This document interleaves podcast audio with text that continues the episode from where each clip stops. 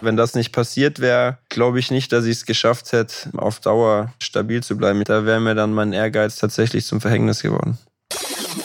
Was das genau war, das hat uns Josua Kimmich hier im FC Bayern Podcast verraten. Und ich habe dieses Gespräch mit Josua vor dem Dortmund-Spiel und damit auch vor seiner Knieverletzung aufgenommen. Also wundert euch nicht, dass das jetzt hier in der Folge kein Thema ist. Josua, von uns an der Stelle natürlich gute Besserung. Werd schnell wieder gesund, werd schnell wieder fit, damit wir dich wieder auf dem Platz haben. Und Jose und ich, wir haben nicht nur über seinen Ehrgeiz und seine Mentalität, die ihn ja so ausmacht, gesprochen, sondern auch über seine Rolle als Papa. Auch der Champions League-Sieg in Lissabon war ein Thema und das krasse Gemeinschaftsgefühl, das gerade in der Mannschaft vorhanden ist. Und wen aus dem Team er mit auf eine einsame Insel nehmen würde. Und wie Thomas Müller es schafft, den Gegner manchmal kurz vor dem Spiel noch aus der Bahn zu werfen, das hört ihr auch ganz am Ende. Also es lohnt sich bis zum Schluss dran zu bleiben. Und ihr wisst ja, wir machen diesen Podcast für euch. Ihr könnt hier auch jederzeit mitwirken. Ihr könnt mir Feedback durchschicken. Äh, schickt mir gerne durch, wen ihr hier als nächstes gerne hören würdet. Lasst uns ein Abo da. Teilt diesen Podcast auch sehr gern mit euren Freunden. Und vielleicht seid ihr in der nächsten Folge schon Teil unseres schönen Podcasts hier. Jetzt wünsche ich euch ganz viel Spaß beim Hören.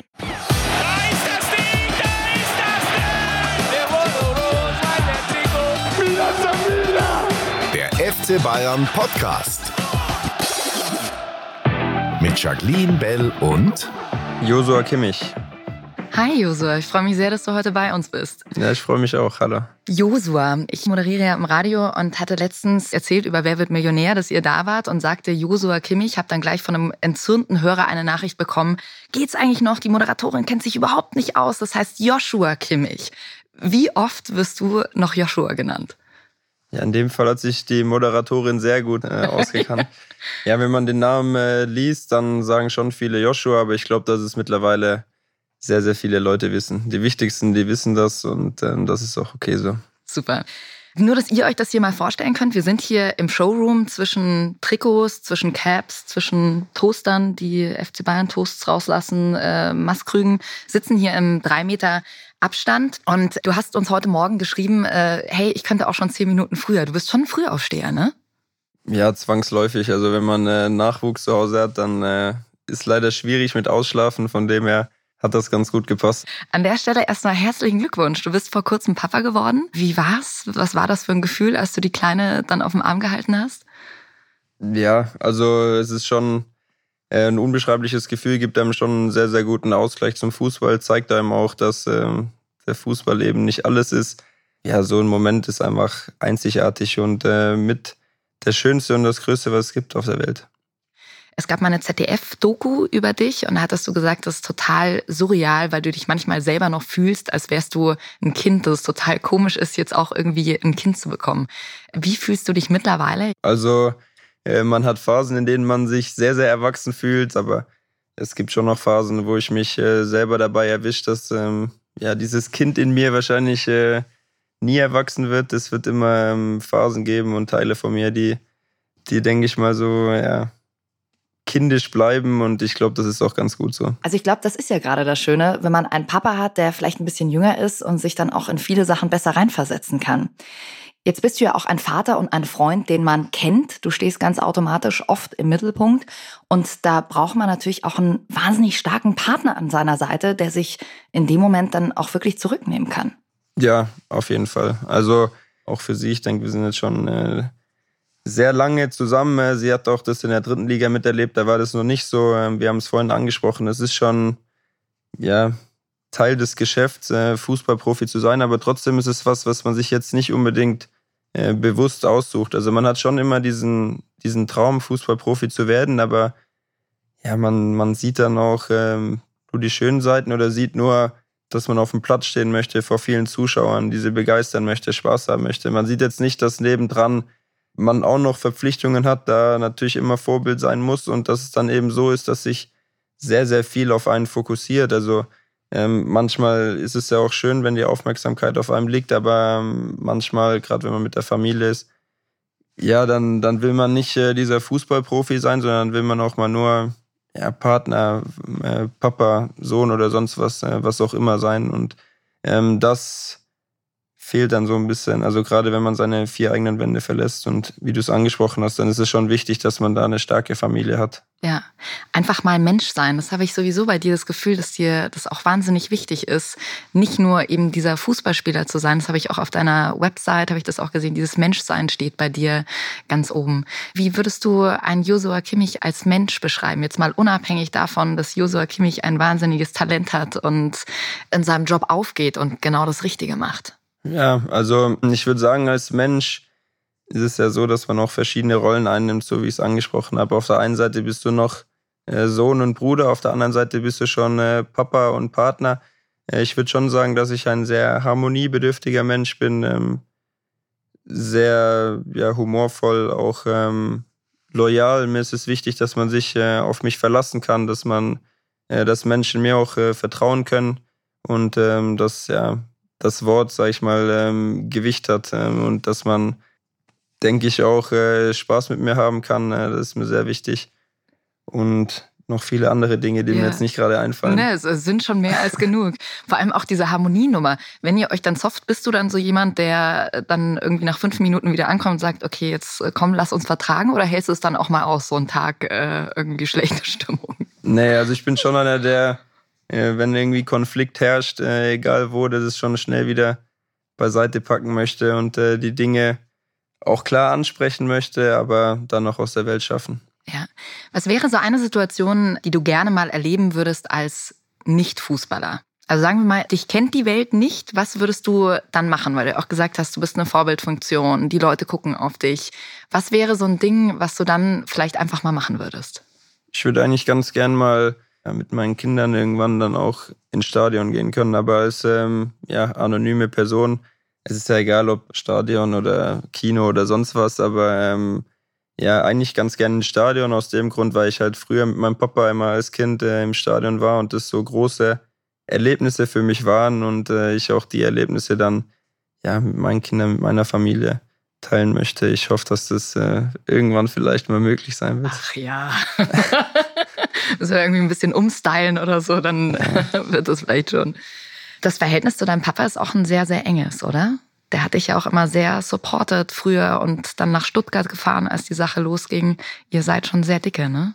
Ja, allgemein mit meiner Familie ist es mir, ist es mir wichtig, dass da eine enge Verbindung besteht, weil ich eben weiß, dass die mich von Tag eins an ähm, unterstützt haben, dass sie dann auch ja, früh loslassen mussten, äh, weil ich dann mit 14 ins Internat gezogen bin, was dann irgendwann zu viel wurde mit dem Fahren. Aber natürlich als äh, junger Kerl bist du auch darauf angewiesen, dass deine Eltern, deine Familie, deine Träume unterstützen. Und äh, da bin ich nach wie vor äh, sehr dankbar, dass sie das gemacht haben, weil äh, es war damals schon eine stressige Zeit und ähm, wenn man äh, von so einem kleinen Dörfchen kommt, da wird dann auch äh, viel gesprochen. Äh, das findet nicht jeder cool und nicht jeder super. Dann hat man natürlich auch äh, den ein oder anderen Neider und da bin ich äh, meinem Papa aber allgemein meiner Familie schon äh, sehr, sehr dankbar, dass sie mich da unterstützt haben. Ja, mm, ich glaube, man merkt es auch auf dem Platz, dass sich deine Eltern immer supportet haben. Also dieses Selbstvertrauen, das du hast, da kommen wir nachher auch noch zu, hat Jogi Löw auch gesagt, es ist unglaublich, was für, was für ein Vertrauen du in dich selber hast. Und ich glaube, das kommt auch oft von den Eltern, die einen halt da auf den richtigen Weg bringen.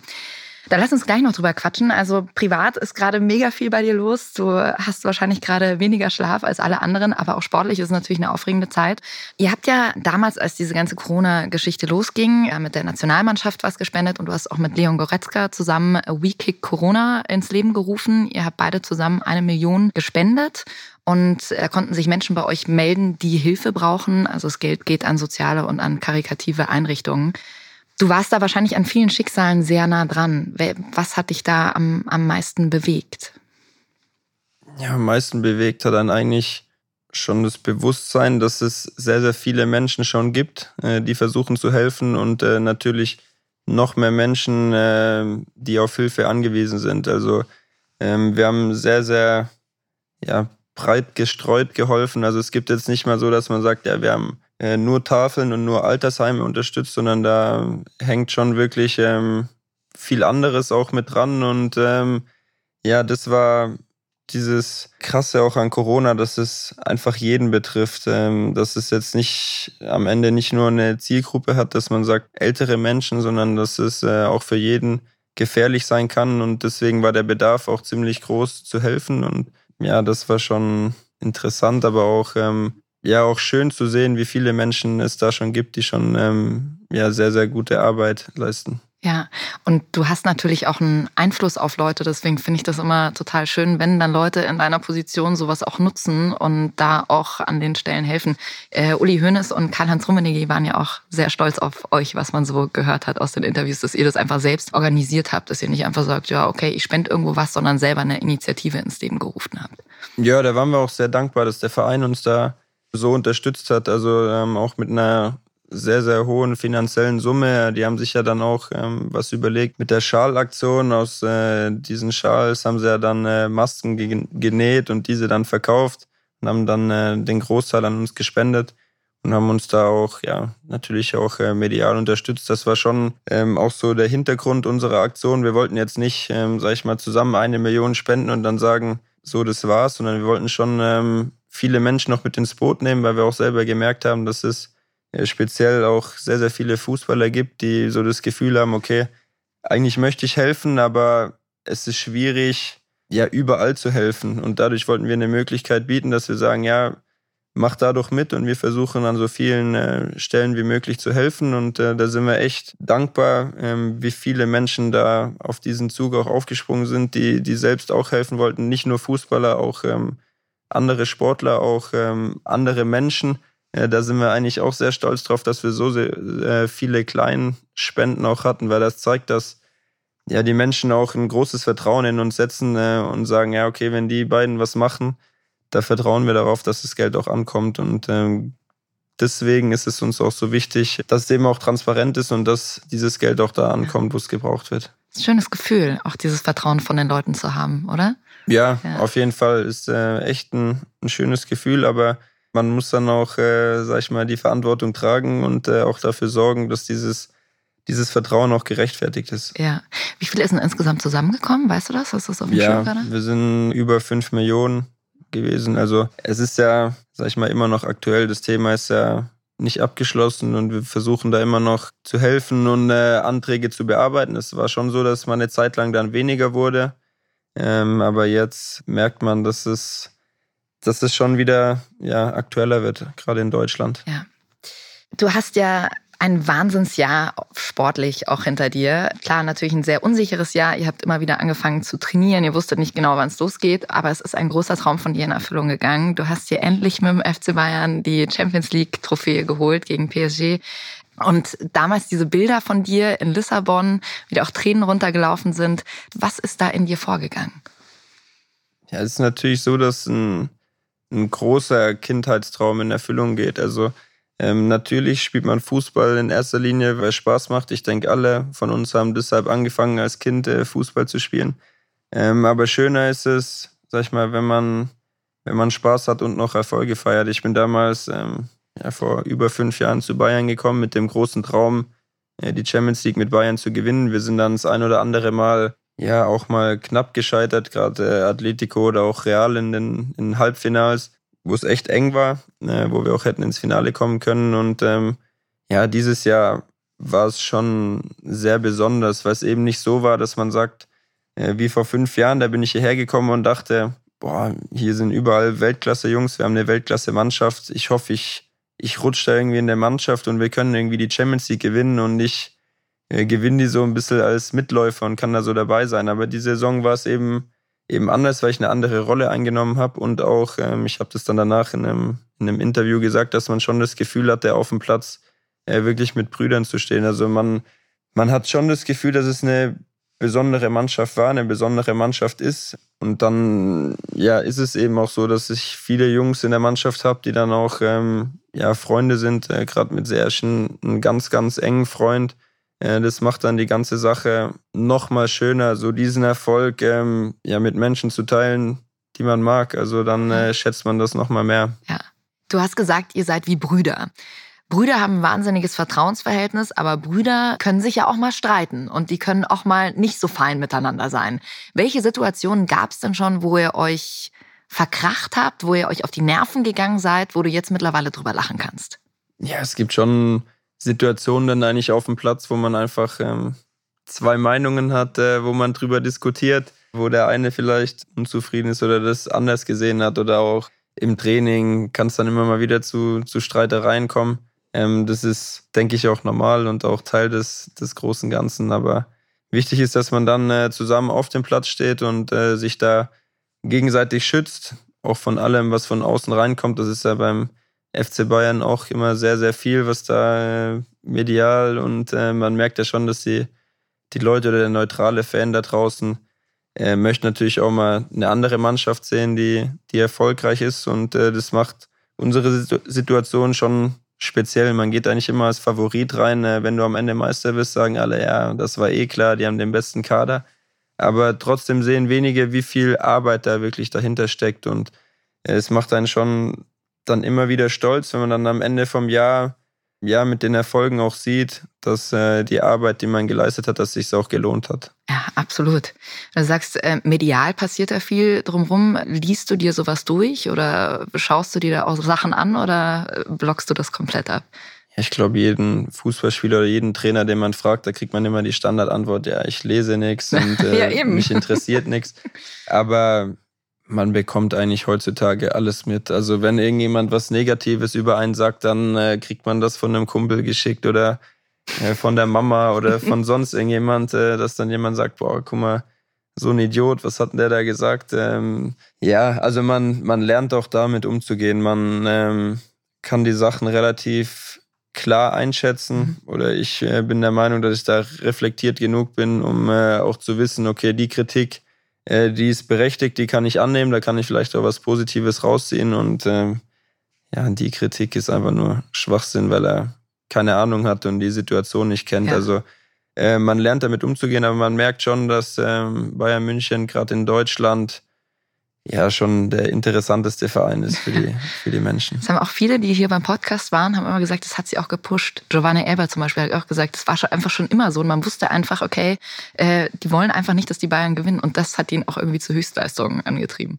Ja, man rückt schon näher zusammen. Also gerade in den letzten Jahren hat man es ja oft gesehen, dass wir einen schwierigen Start hatten, dass dann äh, andere Mannschaften wie äh, Leipzig, Dortmund oben standen und das das stachelt einen dann äh, schon an, gerade wenn man dann ähm, gegen die eine oder andere Mannschaft spielt ähm, und die dann sagen, ja, man hat nicht mehr so den großen Respekt vor Bayern. Ja, das stachelt einen dann schon an, dass man da wieder hinkommt. Und ich glaube, das haben wir in der letzten Saison sehr, sehr gut geschafft. Also da waren schon äh, wenige Mannschaften, gerade in der Rückrunde, die, die da auf Augenhöhe mit uns mithalten konnten. Aber hallo. Bei der Recherche, als ich so ein bisschen geguckt habe, sind mir echt ein paar Eigenschaften ins Auge gestochen. Du hast einen wahnsinnigen Ehrgeiz, du hast eine unglaubliche Motivation, wahnsinniges Selbstvertrauen und du bist direkt. Dieser Ehrgeiz, den finde ich sehr beeindruckend. Du weiß nicht, wie viele Leute das wissen. Auch nach einem Training trainierst du dann manchmal noch extra, weil du sagst, ein Fußballer, um besser zu werden, muss alles tun, was, was ihm möglich ist. Woher kommt dieser unglaubliche Ehrgeiz von dir? Was ja. treibt dich an? Das habe ich mich auch schon ähm, oft gefragt. Also gerade im Fußball war es schon, schon immer so, dass äh, in erster Linie mich dieser Spaßfaktor angetrieben hat. Ähm, ja, ich wusste, dass wenn ich rausgehe, dann äh, gehe ich auf den Platz oder auf den Bolzplatz oder ins Training, äh, um ja möglichst viel Spaß zu haben. Und ich habe relativ früh gemerkt, dass es mir sehr viel mehr Spaß macht, äh, wenn man Spiele gewinnt oder Turniere gewinnt oder irgendwelche Challenges gewinnt. Und äh, von dem her wollte ich einfach immer gewinnen. Es ist jetzt nicht so, dass ich ja da irgendwie von meiner Familie getrieben wurde. Also eigentlich ganz im Gegenteil.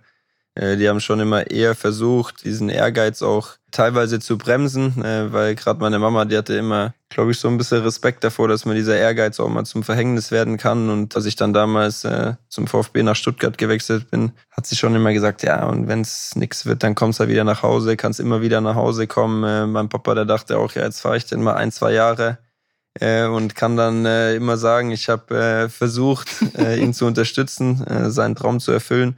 Aber es war nie so, dass ich da auch von meinen Eltern irgendwie Druck gespürt habe. Und ich glaube, dass das äh, ganz wichtig für mich war, dass ich ähm, sozusagen dann so einen eigenen Ehrgeiz, so einen eigenen Antrieb entwickelt habe ähm, und den eben entwickeln konnte, ohne dass ich äh, irgendwie von außen von irgendjemand äh, Druck bekommen habe, weil ich mir das schon schwierig vorstelle, wenn gerade vom Elternhaus da gewisse Erwartungen da sind und man äh, diesen dann gerecht werden muss. Ja, von so einer Situation würde ich nicht stecken wollen. Ich glaube auch, dass das immer genau das Gegenteil bewirkt. Du hast gerade gesagt, deine Mama hat sich Sorgen gemacht, dass sich das an manchen Stellen vielleicht auch kaputt macht. In welchen Situationen hat dich dein Ehrgeiz vielleicht schon ein bisschen zu weit getrieben und schon auch an manchen Stellen, was heißt kaputt gemacht, das ist ja ein sehr krasses Wort, aber ähm, negativ beeinflusst? Ja, es gab natürlich auch immer mal schwierige Phasen. Also gerade in der Jugend beim VfB, äh, da war ich dann drei, vier Jahre immer ein bisschen verletzt mit meinem Schambein, was ich nie so richtig unter Kontrolle bekommen habe. Es ist dann so, dass eigentlich so eine ja, komische Verletzung ist jetzt nicht wie ein, wie ein Bruch oder ein, ein Riss äh, eines Muskels, dass man sagt, okay, jetzt kannst du nicht mehr, äh, sondern du kannst eigentlich immer spielen, aber du hast halt ja Schmerzen und dann hast du immer so eine Balance. Ähm, geht's oder geht's nicht. Und ich war dann schon eher so, dass ich immer versucht habe äh, zu spielen, weil ich so dieses ja große Ziel vor Augen hatte und dachte, ja, wenn du jetzt ein halbes Jahr ausfällst oder ein halbes Jahr nicht spielst, dann ähm, wird es schwierig, in die nächste Jugend übernommen zu werden oder dann, sag ich mal, irgendwann äh, beim VfB zu den Amateuren zu kommen oder Profi zu werden. Und ich habe dann immer versucht, immer weiterzumachen, weiterzumachen, weiterzumachen. Und ähm, ich hatte dann eigentlich Glück, dass ich dann vom VfB weggegangen bin äh, nach Leipzig, als ich 18 war. Ähm, und ja, hätte auch dort äh, wahrscheinlich wieder spielen und trainieren wollen. Und äh, damals haben sie zu mir gesagt, nee, du bist jetzt erstmal drei, vier Monate raus, dass ich eben diese Verletzung äh, komplett auskurieren konnte. Ich glaube, äh, wenn, wenn dieser Schritt dorthin nicht passiert wäre, da hatten wir dann auch ähm, ja, überragende Ärzte, Physios, Athletiktrainer, Trainer. Äh, da hat wirklich alles gepasst. Aber wenn das nicht passiert wäre, äh, glaube ich nicht, dass ich es geschafft hätte, ähm, auf Dauer äh, stabil zu bleiben. Ich glaube, gerade in der Hinsicht, da wäre mir dann mein Ehrgeiz tatsächlich zum Verhängnis geworden. Also brauchst dann schon manchmal jemanden, der, der dich vor dich selber praktisch schützt, oder? Also der dann auch mal sagt, ja. okay, bis hierhin, aber nicht weiter. Ja, in dem Fall war es gut, dass mir jemand die Entscheidung abgenommen mhm. hat. Also wenn jetzt jemand zu mir gesagt hätte, ja, willst du heute trainieren oder machst du erstmal äh, drei, vier Monate Pause, da hätte ich auf jeden Fall gesagt, ja, ich muss trainieren, weil ich immer dachte, ja, nicht zu trainieren bedeutet für mich immer äh, Stillstand in meiner Entwicklung, bedeutet, dass man stagniert und die anderen verbessern sich, werden besser als man selbst und irgendwann kommt man dann nicht mehr hinterher. Aber in dem Fall war es genau umgekehrt. Also ich musste äh, stillstehen, um weiterzukommen. An welchen Punkten kannst du denn auch gut loslassen? Ja, gerade wenn ich zu Hause bin äh, mit meiner Familie, da ist es dann schon so, dass ich dass ich das schnell ablegen kann. Es ist schon so, dass ich oft auch nach Hause komme und ähm, ja auch mal schlechte Laune habe, äh, weil das Training nicht so gut war, weil ich selber nicht so gut war. Ähm, aber das ist dann schon so, dass, äh, dass man das mittlerweile schnell rausbekommt, weil man merkt, okay, äh, du kannst jetzt nicht hier nach Hause kommen und äh, irgendwie schlechte Laune haben, sondern du hast noch andere äh, Pflichten und Aufgaben und von dem her fällt mir das leichter als noch äh, zu Zeiten, als die Kids noch nicht da waren. Also du würdest deinen Sohn dann wahrscheinlich auch irgendwann mal gewinnen lassen bei Mensch ärger dich nicht, oder nicht? Ja, schauen wir mal, wenn es soweit ist. ist der Ehrgeiz vielleicht dann doch zu groß. Bist du generell jetzt nur in dieser Fußballsparte sehr ehrgeizig oder könnte man dir jetzt hier auch ein Klavier reinschieben und ich komme morgen wieder und du spielst für Elise perfekt äh, runter? Also ich glaube, das würde ich nicht hinbekommen, aber es ist schon so, wenn man äh, Sachen wie Mensch, ärgere dich nicht oder irgendwas anderes, äh, wo ein bisschen Competition dabei ist, wenn man sowas spielt. Ähm, dann, wie ich es vorhin schon gesagt habe, macht es mir mehr Spaß, wenn ich gewinne. Ja, jeder will gewinnen, ne? Ja. Also ehrgeizig, du bist ein Motivator, du hast vor dem Bielefeld-Spiel auch nochmal in die WhatsApp-Gruppe reingeschrieben, hat Thomas Müller erzählt, äh, seid gefräßig. Wie ist das bei euch? Bist du in der Mannschaft schon einer, von dem das ein Stück weit erwartet wird? Oder merkst du dann gleich, die Mannschaft pusht es auch wirklich, wenn, wenn du sie so antreibst? Ja, also gerade in dem Fall war es ja für mich äh, eine neue Situation, mal zu Hause zu sitzen. Und es ist dann schon so, dass die Jungs, die zu Hause sitzen und nicht dabei sind, nochmal versuchen, vorher einen kleinen Text äh, reinzuschicken. Ich glaube, als Spieler selbst merkt man dann auch, dass man nicht nur für sich selbst spielt, sondern dass er wirklich sehr, sehr viel dranhängt. Vor dem Champions League-Finale haben sie ein Video äh, uns auch gezeigt von unseren Familien, äh, von unserem Umkreis, von unseren Liebsten. Und da merkt man dann schon, okay, du, du spielst nicht nur für dich, dass du selber heute einen Titel gewinnst oder dass du das Spiel gewinnst, sondern ähm, du hast auch ja, eine gewisse Verantwortung deinen Mitspielern gegenüber, diesen Spielern, die vielleicht nicht auf dem Platz stehen, die nicht im Kader sind, aber auch deren Familie, ne, die eigene Familie, alle ähm, supporten dich, ähm, versuchen dich zu unterstützen. Und es ist schon, schon schön, wenn man dann auch dieses Gefühl spürt, dass man, ja, sag ich mal, sehr, sehr viele Menschen begeistern kann und dass da auch sehr viele Menschen sind, die, die einem die Daumen drücken und äh, das möchte man dann auch zurückzahlen und ich finde, das ist eigentlich echt ähm, ein sehr besonderes Gefühl. Das glaube ich. Auch generell diese mentale Stärke. Was glaubst du, wie viel macht dieses Mentale aus im Vergleich zur Technik und äh, dass du einfach gut spielst? Ja, man braucht schon beides. Also ja. es ist schon so, dass ich wahrscheinlich das Talent, äh, sag ich mal, nach oben bringen wird. Das Talent ist immer die Voraussetzung, aber so diese mentale Stärke entscheidet dann am Ende, wie weit du es wirklich schaffen kannst. Also gerade in der Spitze ist es schon so, dass ähm, ja alle mit einem gewissen Talent gesegnet sind, aber die Schwierigkeit ist dann, ähm, wie zum Beispiel ein äh, Messi oder Cristiano Ronaldo, gerade dieses äh, Talent über Jahre, teilweise über Jahrzehnte auf den Platz zu bringen. Also gerade bei den beiden ist es ja Wahnsinn. Also seitdem die 18 sind, performen die und das ist sehr, sehr schwierig. Man hat immer wieder äh, Spieler dabei, die, sag ich mal, eine kleine Ära oder zwei, drei Jahre prägen, aber äh, so wie die beiden, ähm, das gab es, glaube ich, fast noch nie und wird auch schwierig sein, dass es das wieder gibt. Und ähm, da ist schon eine sehr, sehr große mentale Stärke auch gefragt. Ja. Also wir hatten den Ehrgeiz, wir hatten den Motivator. Du bist sehr kritikfähig, hast du vorher auch gesagt, von den richtigen Leuten. Hast auch oft, wenn du nach Hause fährst vom Spiel und deine Freundin mit dabei ist, dann ist dir es auch wichtig, äh, dass sie dir auch nochmal sagt, wie sie das sieht, weil sie auch den ja. Finger in die Wunde reinlegt. Ne? Also nicht jetzt was äh, Spieltaktisches ja. angeht. Ich sag dann immer so zu ihr, und was sagst du zum Spiel? Und ja, ich sag mal, sie kann das jetzt nicht äh, richtig beurteilen, aber es ist für mich immer immer ganz schön zu sehen, wie das jetzt äh, auch jemand wahrgenommen hat, der nicht äh, das Detail, ja. ähm, sag ich mal, beurteilen kann.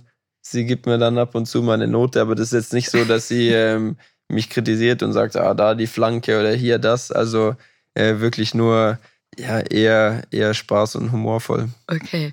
Und dann haben wir noch den Punkt, dieses Selbstvertrauen, was wir vorhin schon angesprochen haben. Believe in yourself. Diesen Hashtag hast du ja auch unter all deinen Posts auf deiner Website ist es drauf ja, der Glaube versetzt Berge. Hast du auch irgendwann mal schon mal Situationen gehabt, äh, wo du den, den Glauben an dich verloren hast? Ja, es gibt immer wieder Phasen, in denen man auch Selbstzweifel hat. Also auch jetzt, äh, wenn man die Champions League gewinnt und dann äh, hast du danach Spiele, wo du selbst nicht so gut spielst, dann denkst du ja auch, boah, da musst du dann noch besser werden und das kann doch nicht sein. Äh, wie kannst du da immer noch nicht einen Schritt weiter sein? Ja, gerade auch hier bei Bayern hatte ich ja auch eine schwierigere Phase, als dann auch äh, Carlo da war. Da hatte ich ein sehr, sehr gutes erstes Jahr mit, mit Pep, in dem ich dann auch ähm, überraschen konnte. Da bin ich als junger Spieler gekommen, als Zweitligaspieler, war dann am Ende der Saison Nationalspieler, habe da echt einen, einen großen Schritt gemacht und bei Carlo musste ich mich dann erstmal wieder hinten anstellen und da hast du dann schon äh, Tage, wo du nach Hause fährst und ja, dir sagst, ja, reicht das überhaupt? Äh, reicht deine Qualität bei Bayern München zu spielen, bei Bayern München irgendwann auch eine andere Rolle zu spielen als nur ähm, ein Einwechselspieler äh, oder ein Ergänzungsspieler und ähm, ja, solche Phasen, die hat man immer mal wieder. Ich denke, dass so ja, ein gesunder Selbstzweifel auch immer ja, Teil einer Entwicklung sein kann. Bringt dich auch weiter, auf jeden Fall, ja. Ihr konntet ja auch Fragen stellen. Ihr wisst, ihr folgt einfach dem FC Bayern auf allen Kanälen und dann erfahrt ihr auch immer schon, wer bei uns zu Gast ist. Und da habt ihr über Twitter uns auch ein paar Fragen dagelassen. Hier von der Katharina kommt eine Frage. Wie lange sitzt du durchschnittlich an einer Formulierung eines perfekten Hashtags für deine Instagram-Posts? Damit ihr wisst, was Katharina meint, Hashtag die Gefühlslage, wenn man knipst, obwohl man sonst kein Scheunentor trifft. Ja, genau. Das ist ein sehr langer Hashtag. Er geht über drei Zeilen. ja, ist immer eigentlich äh, sehr spontan. Also äh, gerade nach dem Training oder nach dem Spiel, wenn mal ein Foto dabei ist, was mir gefällt und ich sage, okay, äh, das kann man jetzt mal äh, hochladen, um mal wieder ein Update zu geben, äh, dann ist es schon so, dass die, die Hashtags die mir spontan einfallen, äh, die werden benutzt. Und äh, wenn ich da jetzt lange drüber nachdenken würde, dann würden die, glaube ich, auch nicht gut ankommen oder wird dann auch nicht äh, zu mir passen. Wenn mir dann mal nichts einfällt, dann gibt es halt auch mal keinen Hashtag. Finde ich sehr beruhigend, dass du nicht irgendwie drei Stunden da sitzt und dir irgendwas nein, überlegst. Nein, nein. Hier kommt noch eine Frage von Kimichi, der fragt, what is the last thing you do before a match? Also was machst du als allerletztes, bevor du ähm, aufs Spielfeld gehst?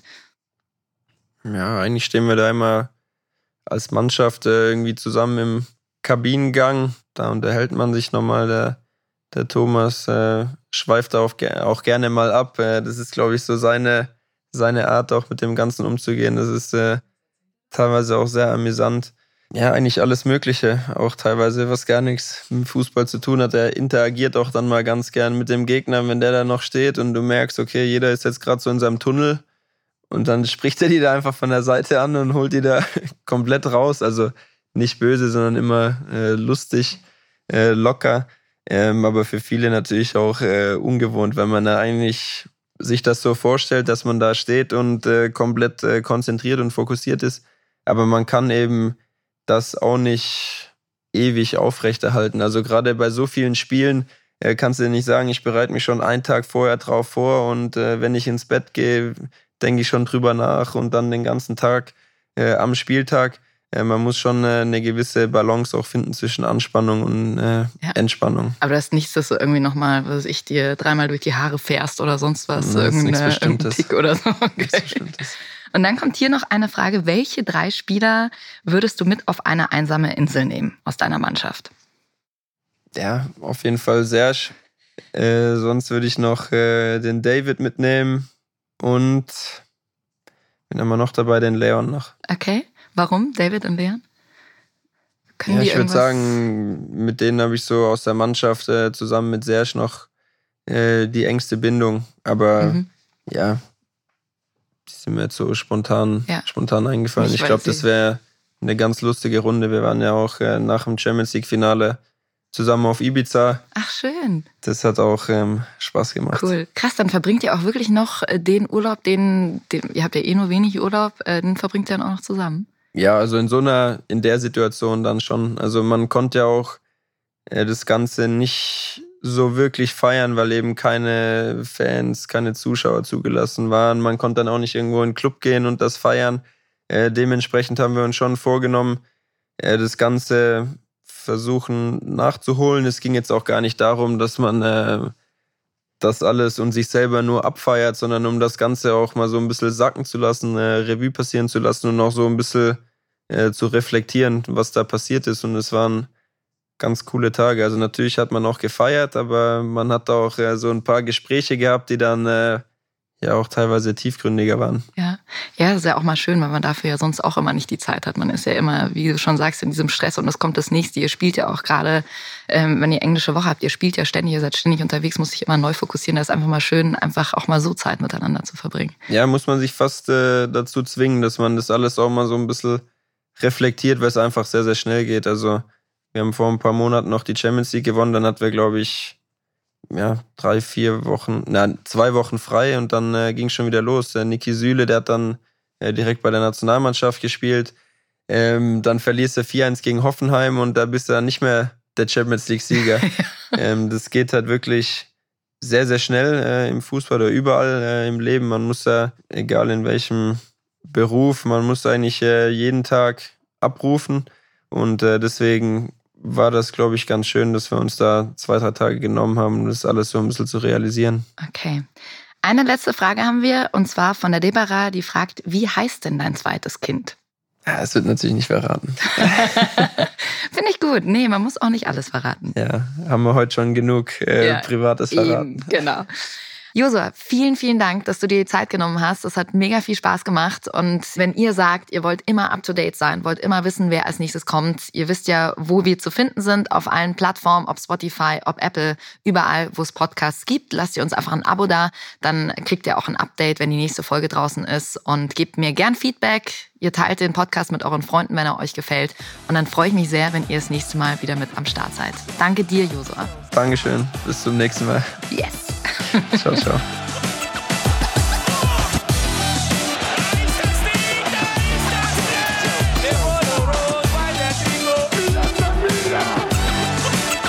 Chiave aperti.